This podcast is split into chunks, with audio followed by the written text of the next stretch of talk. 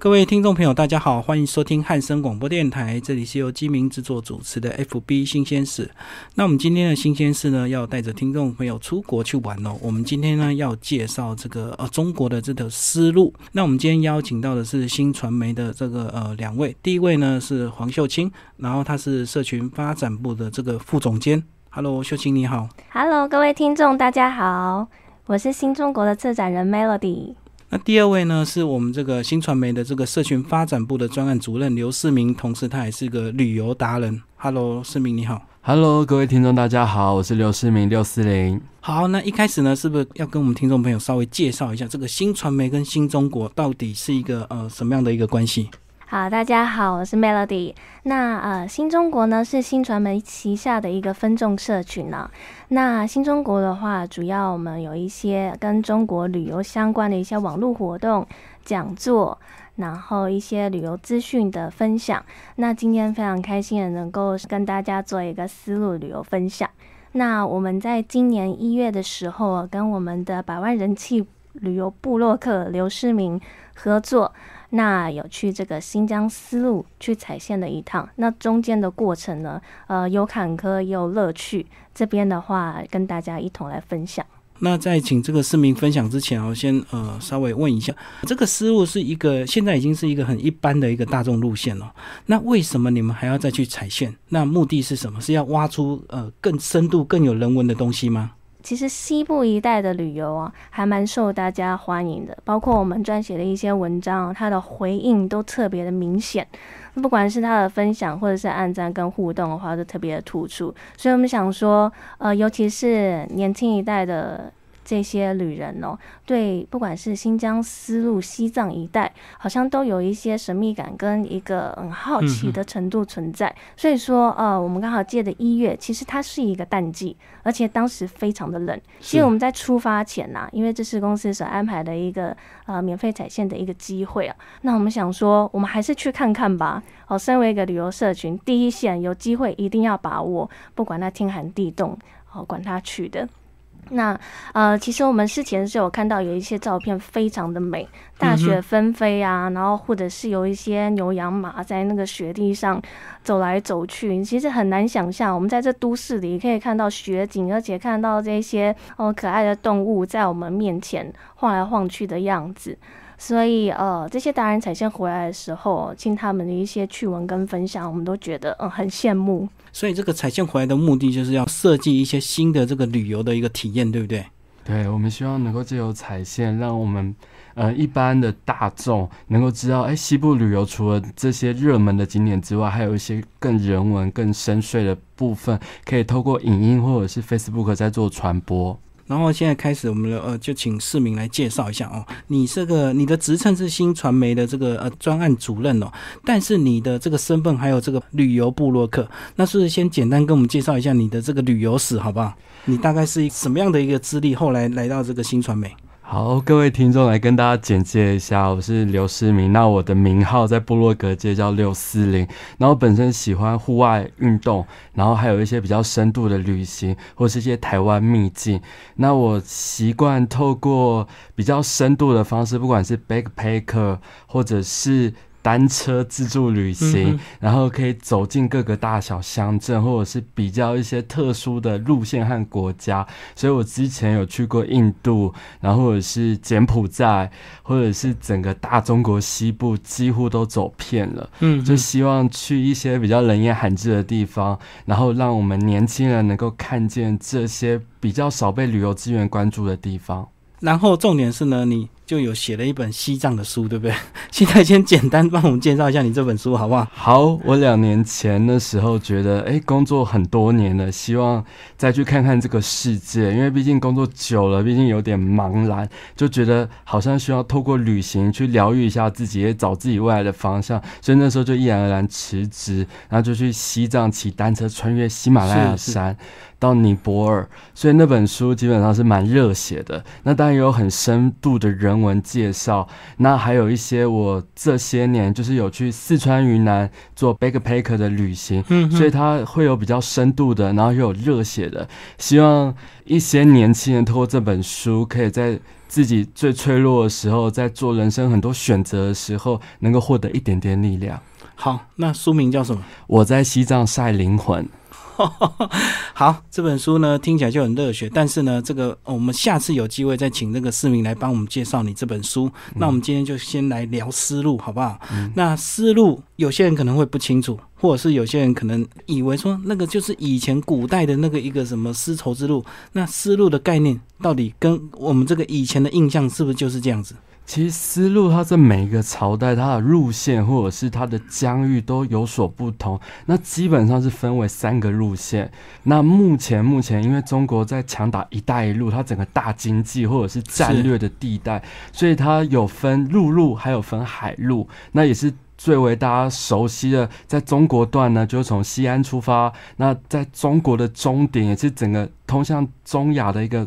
重要的中枢嗯就是乌鲁木齐，所以它在中国断脚我这次行程的话，就是从西安开始走，然后它终点呢就是乌鲁木齐。是是是，那它当然可以再往中亚再延伸，那到最后可以到达欧洲。所以丝路它其实在历史上是一直历久不衰，因为它不只是整个以前经济或者是宗教，嗯嗯嗯甚至人文都在这里发光发热，或者我们以为哎。它可能很偏远，或者是他很落寞的地方，可其实他在艺术上或者是宗教上都是最发达，然后最能够温暖人心。所以我觉得这趟思路他给我最大的震撼，应该就是它既荒凉，可是他又辉煌。而且呢，这个资料上来说，这个思路它过去呢很多朝代都有这样的一个思路这条路线，但是它又分的有点复杂，对不对？还有这个东段、中段，然后西段，嗯然后还有分这个北段、南段。对，基本上相当的复杂，就连新疆它里面丝路就分为北中南线。是是是，所以我觉得，假如我们第一次想要去探访的话，不妨就从新疆，然后还有西安这整个连线，我们来透过自己的双脚和双眼去印证课本上曾经说过的故事，或者是以前我们听过《西游记》，它哦其实都在思路上可以看到，嗯，火焰山啊，或者是一些蛮有趣的小景点。如果就照你刚刚介绍，就是说从西安到这个乌鲁木齐，它全长多长？然后它大概需要几天才能够走得完？它全长两千五百公里，嗯，那天数我觉得一定旅行者他自己去设定他想要玩哪些点，我觉得可长可短。那我会建议大概两周会差不多，因为历史上你那些名城还有那些故事，如果你每个都想去的话，大概我觉得这样要宽裕一点，大概十天上下会还不错。哦，因为我们现在真的已经不可能用走的了，所以现在比较大众化的路线，大概你们这个以你们的规划都是抓十天以上，对不对？对，因为很少六七天，六七天好像感觉就不够。而且光飞机来回就要扣掉两天了。是是是，所以你们今年一月的这个丝路踩线团，主要就是走这样的一个行程吗？对我们丝路采线采最精华的部分，我们想去找一些特殊体验，因为毕竟现在整个大中国大部分都是银发族在走，嗯。我们也希望年轻人对西部既然这么有兴趣的话，那我们就去截取新的元素，把它置入在行程里。所以，我们这次走的路线都是我们原先就设定，哎，它可能在大陆已经风行了，可是台湾民众还不了解，那我们就用影音的方式，或者是用文章的方式去深度介绍，让大家对这个地方产生兴趣。所以目的是要吸引更多年轻人去对，参加。先关注，是是是，然后产生兴趣之后，看如果他真的想要一起去的话，我们这边也可以带着他一起去。那你知道为什么年轻人不喜欢逛中国吗？还是他觉得到欧美国家才有那种冒险的感觉？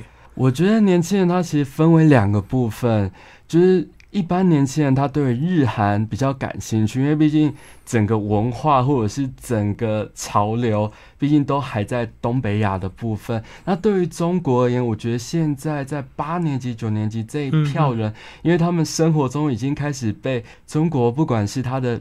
综艺节目啊，或者是是音乐开始入侵，所以当经济开始强以后，它文化相对也会变强，所以反而年轻人新一代对于中国是相当感兴趣的。那中间就有一个大断层在，那我们会希望让大断层，呃，可能他对日韩比较感兴趣，那他对于他比较有兴趣，就像边疆整个西部旅游。根据我们常年的观察，我们的群众就是整个新中国或者是我们旅中国粉丝团，他们对于西部旅游，不管是西藏、新疆，或者是整个丝路，它的点阅率还有关注率其实相当高的。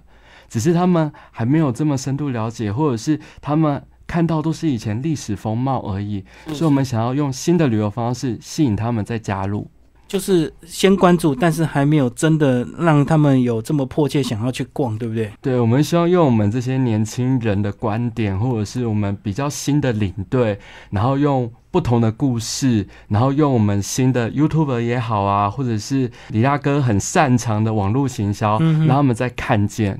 那接下来我们是不是就开始呃，两位也来帮我们介绍一下丝路的一些重要的景点，好吧？包括你们这次踩线看到一个比较不一样的这个有别于过去传统的路线。我们这一次主要就是觉得我们想要让大家介绍沙漠，因为我们对于沙漠是觉得哇，它以前唐诗宋词里面它就是很辽阔。那我们如果能够在沙漠里面做更多体验的话，那是不是年轻一代可以看见不同的风貌？所以我们这次就主打在敦煌。我们会希望敦煌它是一个历史很辉煌，不管是它莫高窟里面的艺术或者是雕塑，这本来大家都已经知道。那我们会希望用沙漠露营的方式，让大家住进大漠里面，然后去很深度看，哎，这里的文化背景，然后或者是感受沙漠里面的风，然后还有它美丽的银河。而且我们还觉得现在。大陆年轻人或者是很多世界的背包客都很喜欢在沙漠里面做露营。那时候我自己去体验的时候，我发现我们居然可以在沙漠里面很痛快的喝着酒，吃着 barbecue，然后看着天底的银河，然后围着萤火一起跳舞，一起交流。这是我们以前在课本上或者是在我们旅行团从来没有看过的。所以我觉得，哎，既然有这么新的旅游方式，那也不妨回国以后能够跟大众来做介绍。因为如果你要在沙漠露营啊，呃，如果你是背包客，当然。就比较有可能，但是它就是危险，对不对？嗯。那如果你是团体课的话，一般一定是安排住饭店，也不太可能安排在沙漠露营。嗯。所以这个是你们今年一个新的这个尝试。对，其实我们也是戒慎恐惧，可是我们其实做了很多整个流程操作上的规划。就像我们会希望大家去的时候，它是一种感受和体验，就会跟大家说明，我们不是去享受的，我们是想去感受一下。哎，在大漠里面，假如你你睡觉。你晚上会感受到什么？那你大漠的日出会看到什么样的场景？那相当相当辽阔，所以我们在操作上我们会特别小心，就是一定会先让大家先洗好澡啊，然后大家再去快乐的吃 barbecue，然后甚至还有涮涮锅。所以吃的相当好，然后甚至还有表演节目，还可以一起围着萤火跳舞。那在住宿上，我们也很用心，就是希望大家住得好，所以会送给大家新的睡袋。所以睡完之后带回家，对，马上可以带回家，因为代表一种卫生。因为我们会觉得，可能你第一次体验，可是我们会希望确保每个环节它。感受上，还有会感受到我们无微不至的贴心。那接下来就我们会做好故事的论述，让他感受到更多。就像鸣沙山月牙泉为什么要在那边做露营呢？因为会让大家知道，它这里沙漠，它这个沙是很特别的，是它是一个斜坡，然后我们是在谷地的地方做睡觉。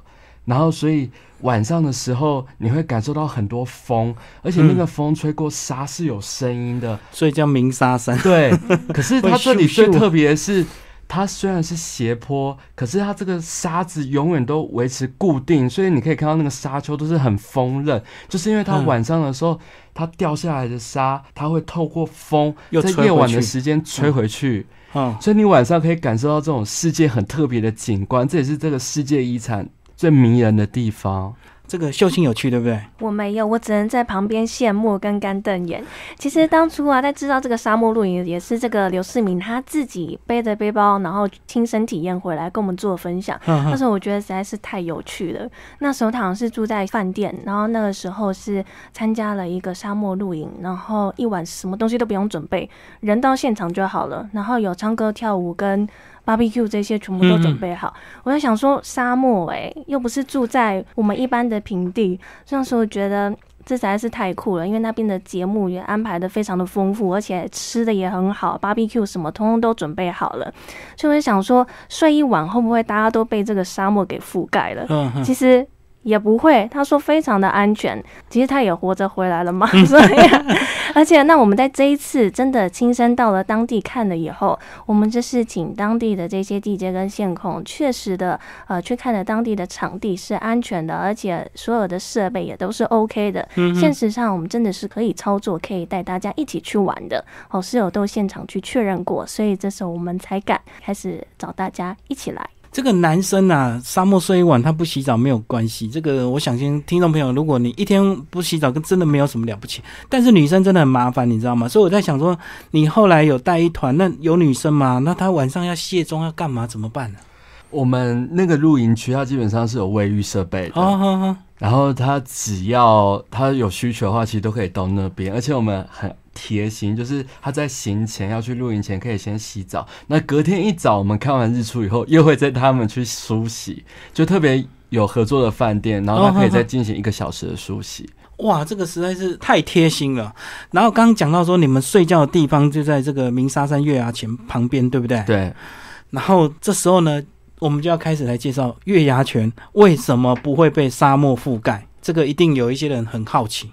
月牙泉它自古是个名泉，它之于不会被覆盖，就是因为我刚才有说，它那个沙子晚上是会回冲填回去的，所以它就不至于它整个小小的泉会被整个大漠所淹没。然后这个泉呢，其实随着最近经济的发展，它地下水越来越匮乏，所以它目前水是从另外一条河接水管，然后把自来水灌进去，所以它这个景观也不知道还能够再持续多久，所以要趁着它还没毁灭前要赶快出发。对，就是要维持它的形状，所以现在要灌水。现在水源比较少，就对了。对，它以前是可以在大漠里面，你看到哇，那个泉水很广泛，然后还可以行舟的。那嗯现在真的没办法，就只剩一个小小月牙的形状了。哦，所以现在要灌自来水，维持这个景观就对了。嗯，好，那我知道这个呃，鸣沙山除了这个听这个沙子叫之外，好像还有滑沙，对不对？在沙子上也有很多运动可以体验。对。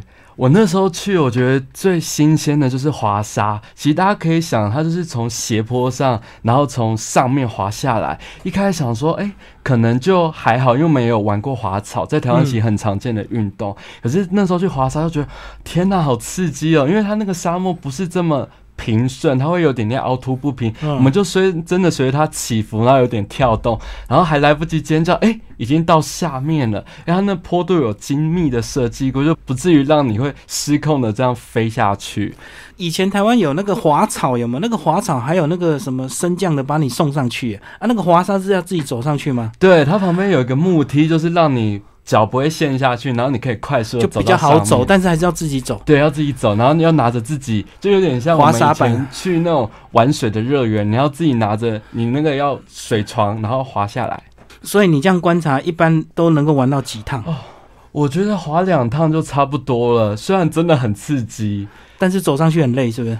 嗯，我觉得大家带着兴奋冲上去，不至于累，嗯嗯嗯。因为你会觉得啊，就很像我们在玩那种滑水道，可以一直嗯玩，可是不至于会一直只玩滑沙。我们会去骑骆驼啊，然后会玩其他的。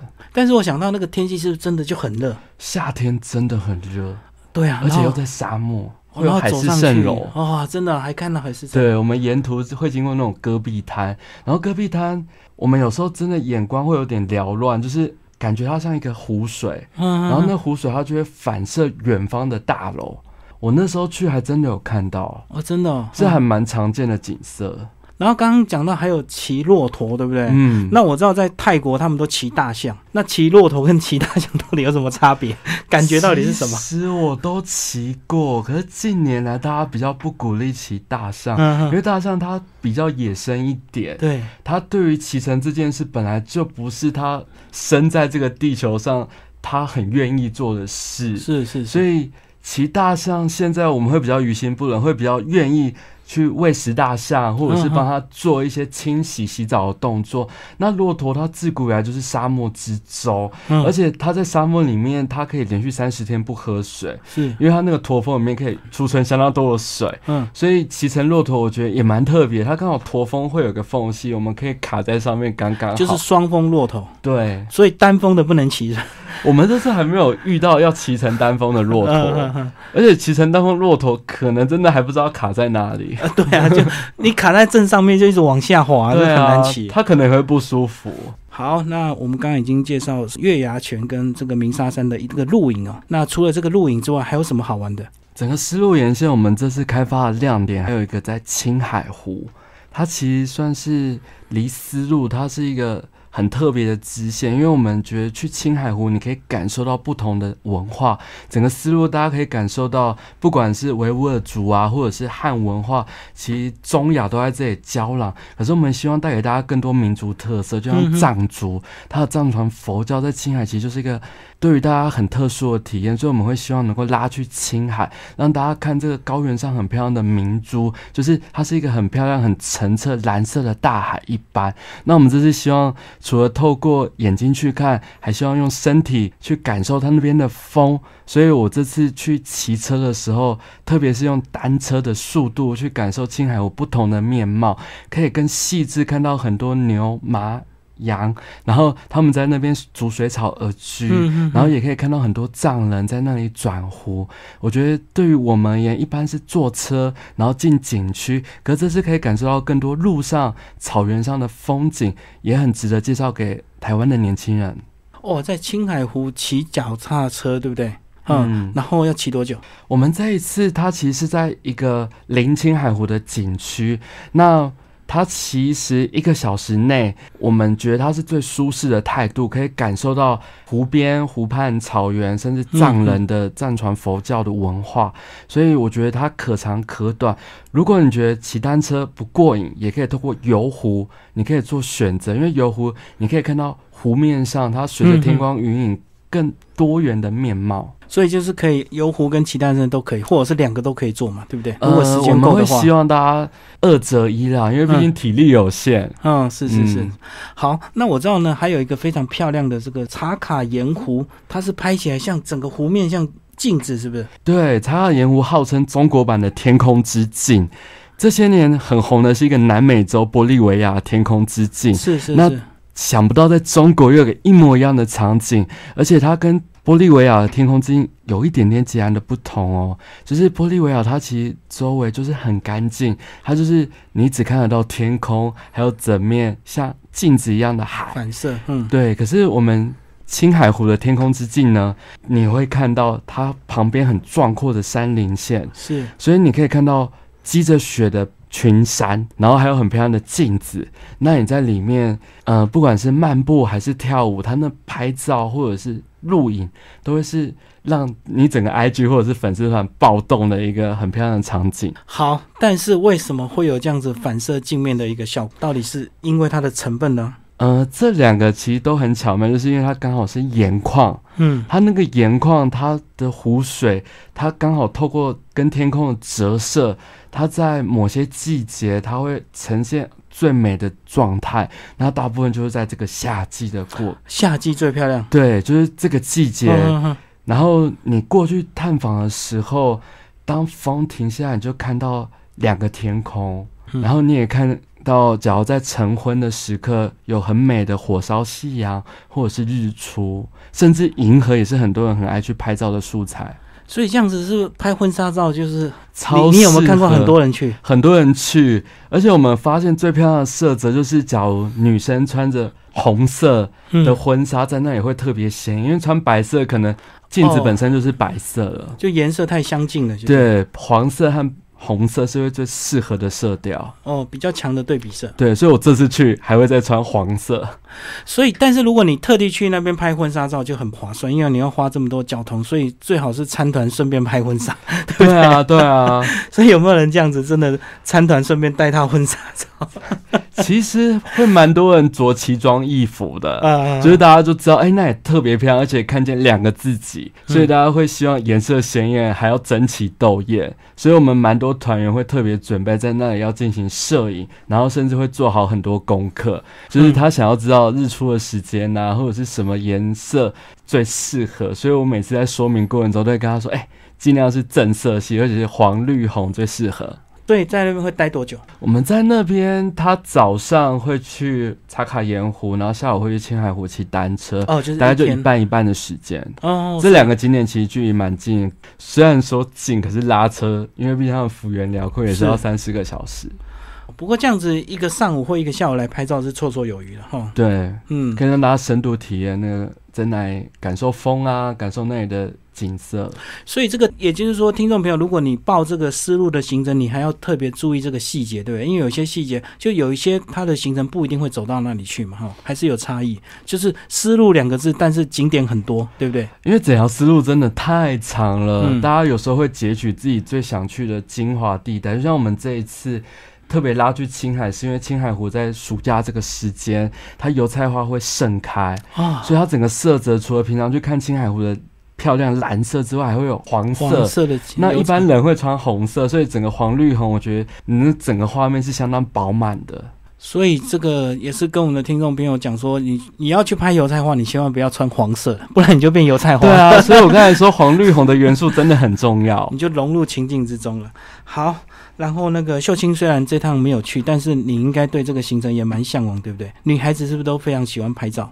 哦，真的，尤其是到了这个花海啊，或者是像这种天空之境，大家就是像变了一个人一样。像我们去迪士尼，可能就会变得很幼稚，开始戴那种兔耳朵啊在身上。像呃，在那些花海跟青海湖，就会围着披肩呐，或者是很长的裙摆那种纱裙哦。其实现场的构图看起来真的会很美。然后一般这种路线呢，大概都要十天以上，对不对？然后价钱呢，也一般会比其他的这个路线稍微贵一点。所以这个到底这个呃这个价钱，这个是不是也跟我们介绍一下？呃，思路因为它跨的省份比较多，就拉车要拉很长，所以它拉车基本上是要一个心理建设，可能就每天单趟就要三四个小时，那最长可能五六个小时。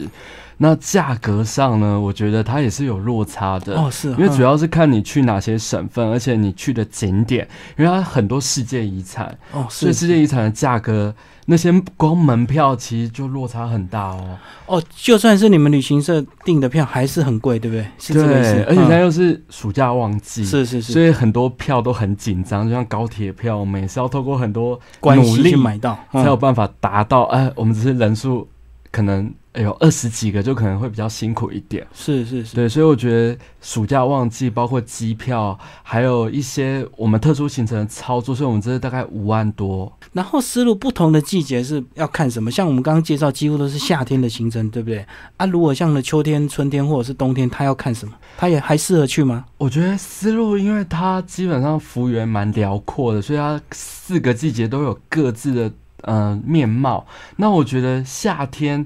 它可能是最，嗯，虽然说是轻松一点，因为你衣服不用带这么多。哦，对对对对，因为它地区很广，而且它的海拔高度也有点落差。就假如到达乌鲁木齐，我们去了天山，它是三千多公尺以上。那你假如冬天去，它可能就真的很冷的要死，就所以它衣服可能会装备要多一点。那夏天你顶多带个薄外套，秋天的薄外套最好，不用到什么羽绒。所以我觉得夏天可能是相对简单一点，可是夏天相当的炎热。那秋天我觉得它会是好一点的季节，因为秋天它没有这么热，可是秋天它有一点点可惜之处，因为水果好吃的新疆水果都在夏天是盛产。哦，对对对，尤其像葡萄什么的。对，葡萄一定一定要去吃，是因为我觉得新疆它所有瓜果都又大又甜，因为它几乎没有下雨。所以它所有水分都饱和在它的皮囊里面，所以是真的哇，长超大了，跟手掌一样大，就像红枣一样，或者是你刚才提及的葡萄，它葡萄种类相当多，不管是现成的或者是葡萄干，我觉得都值得一吃。所以我觉得夏天虽然热，可是它水果相当的甜，就号称最热也最甜。那秋天你可以看到一些变色木，就像比较高海拔的地区，它会有一些林向上的转变。那冬天更是大雪纷飞，零下二三十度，就像青海湖，它在冬天是结成整个像冰原一样的景观。你没有办法想象，哇，整个青海省它最大的湖泊，台湾 N 倍的地方，然后居然。湖变成冰了，甚至在上面还可以骑单车。哇，你这样讲，我就建议我们的听众朋友，这四季都要去一次就对了，是不是？对，一年就是刚好一年去四次，这样春夏秋冬。对啊，因为你可以看到它最多元的景观和面貌，而且人文它也会很多元。就像它某些地方在冬天可是要拉雪橇的，这种体验你在夏天就完全看不到。那听了这么多呢，我们刚刚呢也了解到，原来这个市民也是要带团，对不对？嗯，你还是这个旅游达人。对，我要亲自带我的粉丝们，还有我们整个新中国的大听众和观众们一起去。可是我们这个领队不是带过去就丢给导游吗？那你的角色就是领队过去变成导游，是不是？不是，不是，我们一定会有最好的讲解领队，告诉大家多年的历史，然后让大家体验最当地人他们玩什么、看什么，丰富的经验。那我是一个把故事串起来的角色，我会。穿针引线，然后每天会跟大家说：“哎，我们在行程设计上是想喂给大家看什么，然后会交由导游去讲更细部的故事。那我是算是一个说书人，在旁边做辅助的角色。哦，所以你是有事做的领队。”对，不是那个有些领队带过去就在旁边划手机一样，每天跟着。没有没有，因为毕竟他们是跟着我们新中国，还有我们这些达人领队一起去，所以我们一定会让他们玩的很开心。所以你们跟一般的这个领队差别，就是在你们对这条路线更加的深入跟了解，对不对？对，因为这毕竟是我们亲自走过，然后我们多年的经验把它拼凑成一个新的行程，所以我们透过很多讲座，让很多人陌生的认识之后，然后甚至跟随我们一起去走，所以我觉得我们的角色相当的吃重，就是先带给大家深度的了解之后，然后跟着我们一起去玩。那听众朋友可能会想要问说，那你什么时候要带团？他要跟的话嘞？我这周六就要出发了，可惜这一团它势在必行，而且即将要出发。那如果大家有兴趣的话，其实我九月还会带一团，或者其实我们这个行程它每个月都会有两团，现在已经变常态了，是吗？呃，我们在七到九月都有团哦，好好，因为我们觉得这是它最精华的季节，而且青海湖它要骑单车的话，可能顶多到秋天，然后冬天相当寒冷。而且穿着羽绒衣怎么骑啊？对不对？摔得很惨啊！我觉得光呼吸你就觉得脸颊快冻僵了。哦，所以冬天它会势必会有别的体验。所以等于是九月还来得及，如果要去的话，对不对？对，如果他八月、九月还有兴趣的话，其实都可以上网找得到我们相关行程。嗯嗯嗯。所以这个就是有你讲的这个沙漠露营跟这个青海湖骑单车嘛，哈。嗯。所以这个听起来呢，主持人呢都很想要去哦，那个。秀清，你那你自己这次彩线你没有去，但是你会不会早一天跟过去？对，因为我现在还在呃赶我的论文，等结束之后，我一定马上杀过去。嗯嗯嗯。那如果大家对这个旅游的计划有兴趣的话，欢迎大家可以上这个 Google 搜寻新中国，或者是在这个 FB 里面搜寻旅中国，找到我们的话，就可以看到相关的行程或者是讲座以及。跟中国各式各样有关的一个旅游资讯啊，旅中国是粉丝页，那新中国的话是我们的频道，像我们的文章、相簿跟一些讲座资讯等等的。所以新中国它的分类就比较详细，就对了，对不对？等于是我们的这个粉丝团里面导入的深层的内容，通通都是长在这个新中国的频道里面的。嗯，好，那最简单就是透过我们的节目预告点进去旅中国的这个粉丝页，就可以看到他们相关的文章。那如果你要更深入，你就去找新中国的网站这样子。对，没错。然后市民本身也是布洛克，所以他也有自己的粉丝页在经营，对不对？对，都超热血的。对，我会特介绍一些比较特殊的路线，或者是深度的旅游方式。所以，如果大家对我的一些比较特殊内容有兴趣的话，也是可以上网搜寻我的部落格“赤子之心闯世界”。那我的粉丝团是刘世明“赤子之心闯世界”。那也可以定期的跟我互动，或是关注我未来。呃，可以带你们去哪里玩？我觉得都会是很特别、很特别，你在其他地方找不到的。我们跟新中国都有长期的合作，基本上你上两个地方都可以看到最不同的体验方式。而且因为市民长得很帅，所以你看他的粉丝就很热血，很想跟他出去玩。那如果是主持人，我的粉丝可能大家就不想看了。不会啦，我们都是主打深度有内涵，我们不靠颜值的。听众朋友呢有兴趣可以追踪绿中国的粉丝页及新中国的网站。我现在终于搞清楚了，这是我们第一次为我们的听众朋友介绍思路。那呃之后我们还会再继续合作。呃，我们下个月的计划是我们邀请我们新中国的大编辑凯特君啊来我们分享，也是一月在新疆的一些历程。其实思路跟新疆有，其实它有一部分是丝路有带到新疆，对不对？对。但是新疆又不等于思路，等于是思路比较大了。因为丝路实在是太长了。对啊，从那个西安一直穿到中亚去了嘛，对不对？但是新疆还是有很多有名的景点，包括听说好像林则徐以前也在发配新疆，对不对？对。然后发明那个坎儿井。对，新疆的建设来自林则徐啊。对对对，然后才会确保它的水源不缺乏这样子。所以呢，这个精彩的内容就在我们下一次呢，会下个月我们会再邀请这个呃新中国的这个大编辑来帮我们介绍新疆的一个深度的一个旅游。那我们先聊到这边，谢谢。